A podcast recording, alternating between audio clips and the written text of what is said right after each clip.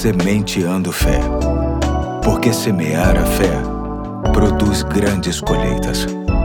Aqui é o Pastor Eduardo, dia segunda-feira, dia 9 de janeiro de 2023, e muito nos alegra estar com você nesta nova reflexão com base no livro Indescritível, Devocionais sobre Deus e a Ciência, que está adaptada e será trazida pelo meu ajudante mais velho deste projeto. Vamos ouvi-lo com carinho. Fala galera! Aqui é o André Guilherme, filho do pastor Eduardo e membro da Igreja Batista do Fonseca. Tudo beleza com você? Você já ouviu a expressão tô de olho em você? Então, quero que você saiba que no céu existe uma nebulosa planetária que se chama Nebulosa da Ampulheta, que está distante cerca de 8 mil anos-luz da Terra, que em muito se parece com um globo ocular flutuando no espaço. Se você pesquisar na internet, vai comprovar o que estou dizendo. Pois bem, observar este grande olho no espaço me fez pensar em Deus, especialmente em dois textos bíblicos. O primeiro está em Provérbios capítulo 15, versículo 3, que diz: Os olhos do Senhor estão em toda parte, observando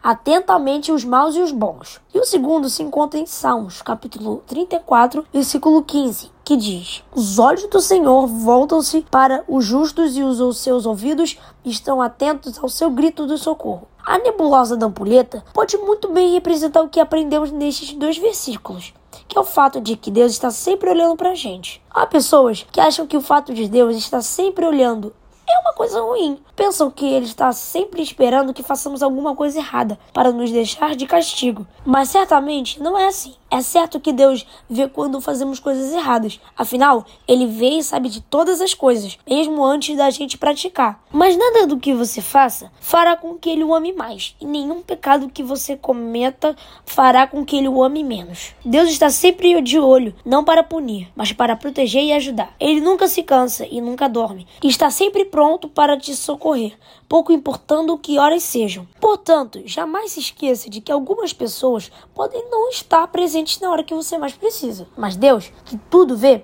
vai estar contigo no momento exato que você precisar. Valeu? Hoje ficou por aqui e na semana que vem o Pedro traz a reflexão. Forte abraço e até a próxima. Valeu, André. Forte abraço para você também. Deus te abençoe, assim como a todos que nos ouvem. E amanhã estou de volta com uma nova série de reflexões para esta semana. Tchau, tchau.